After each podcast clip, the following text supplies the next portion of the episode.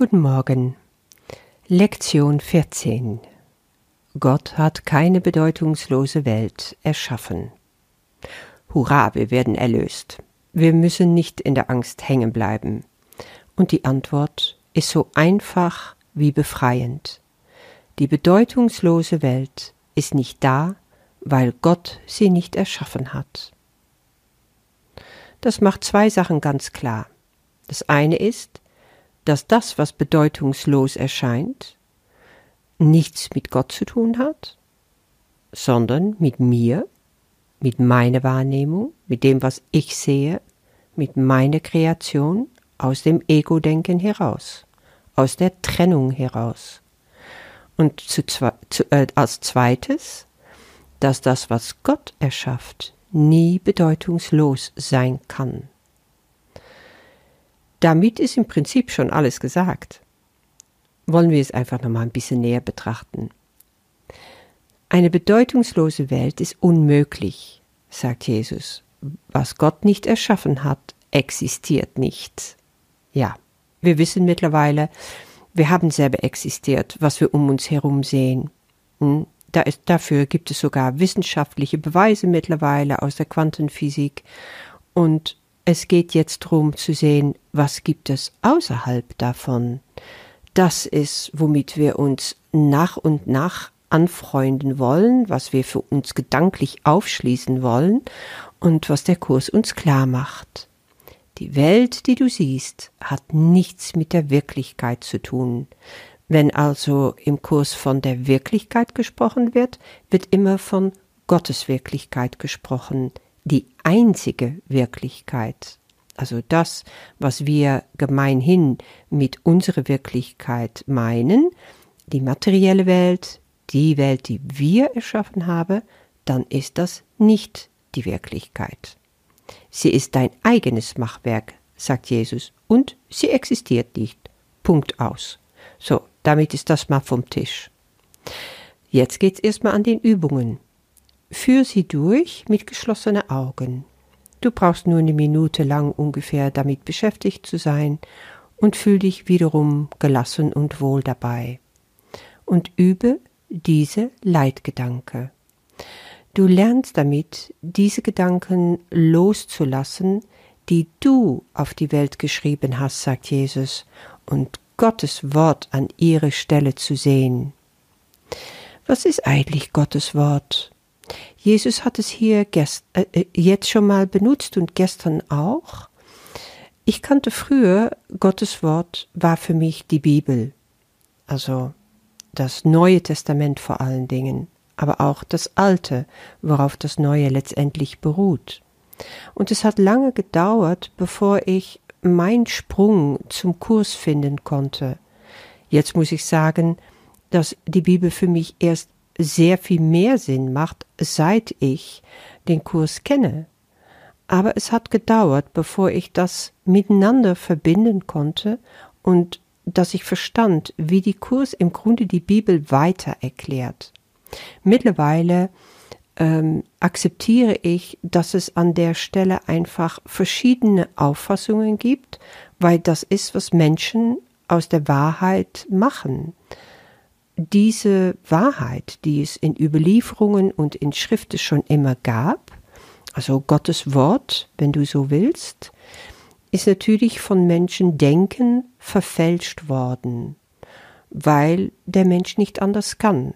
Sobald er sich nicht bewusst ist, was sein Ego-Denken anrichtet, wird eben die Wirklichkeit Gottes verfälscht und fürs Ego, ja, angenehm zu mach, gemacht, so dass der Mensch, der hier auf diese materielle Welt lebt, sich das so zurechtbaut, zurechtbastelt, dass es ihm passt.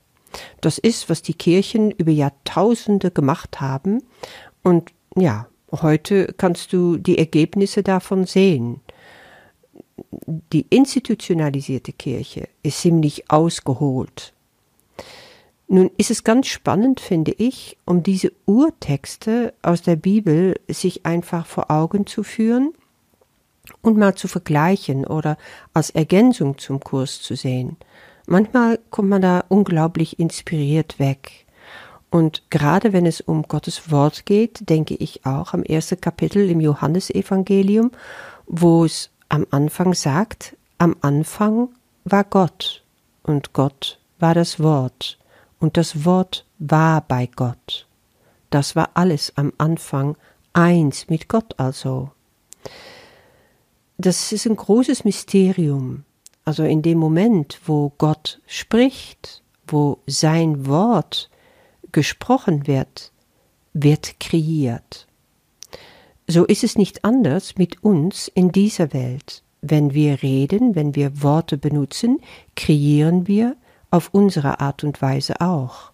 Auf der anderen Seite sind Gottes Worte die Worte, die heilen, die Worte, die einen. Und jetzt geht es einfach darum, zu, ein Gespür dafür zu entwickeln, welche sind Gottes Worte, wie kann ich die Welt so freilassen?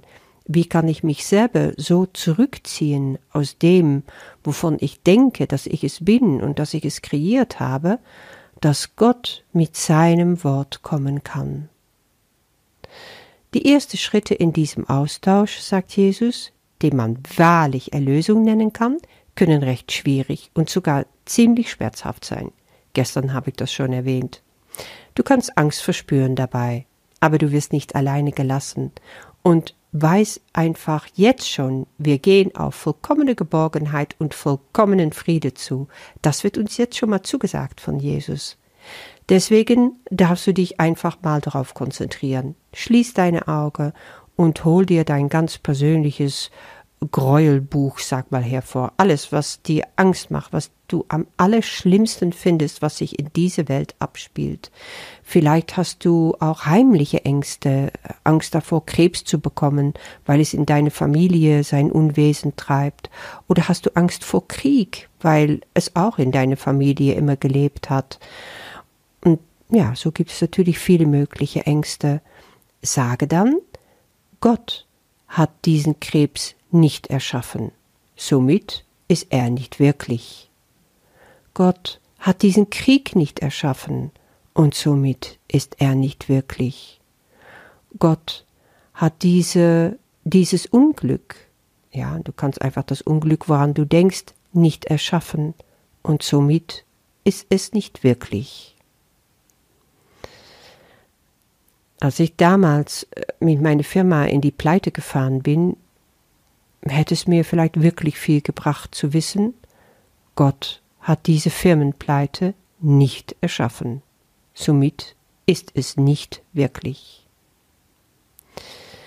Nun hat das auch zwei Aspekte.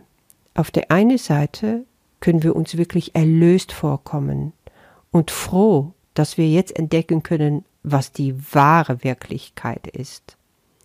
Auf der anderen Seite bemerke ich immer wieder, dass es sehr verführerisch ist, um diese Sätze aus dem Kurs zu missbrauchen und dann zu sagen andere gegenüber, ach was, das ist doch alles eine Illusion, das gibt's gar nicht wirklich.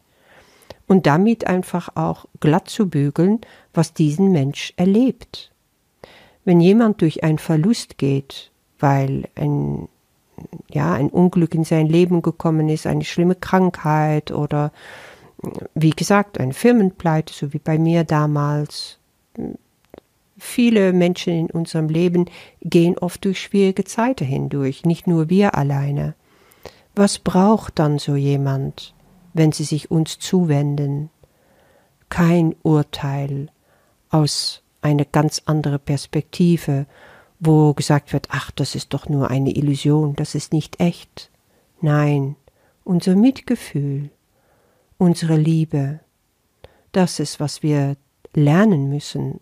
Also auf die eine Seite natürlich zu lernen und aufzunehmen, was die neue Wirklichkeit ist, aber auch zu wissen, das ist jetzt für mich. Ich lerne das, ich will lernen, damit umzugehen und ich kann das nicht eins, zwei, drei einfach als Etikett jetzt mal auf jeden von den Sachen, die mir herangetragen werden in meinen Umkreis, so draufkleben und damit die Menschen abkapseln, abkanzeln. Das ist keine gute Idee und nicht liebevoll.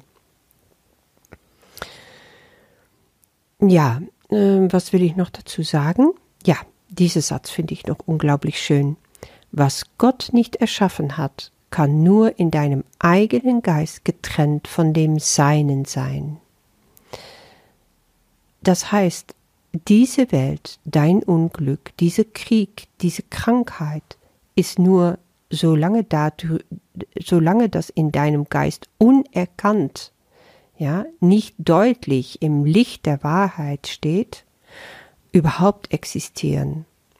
In dem Moment, wo du aus der Vogelperspektive drauf schaust, wo das Licht der Wahrheit drauf scheint, kannst du sehen, ich bin in der Trennung. Ich bin nicht mehr in der Wahrheit, nicht mehr in der Wirklichkeit. Und diese Trennung will ich nicht. Ich will Gottes Worte hören, ich will Gottes Gedanken darüber wahrnehmen. Und die Bedeutungslosigkeit kann jetzt verschwinden, weil Gott hat keine bedeutungslose Welt erschaffen. Er hat das, was mich beunruhigt, den Krieg, die politische Lage, die Krankheit nicht erschaffen und deshalb ist sie nicht wirklich. Ich wünsche dir damit noch ein freudevoller Tag. Gott hat keine bedeutungslose Welt erschaffen.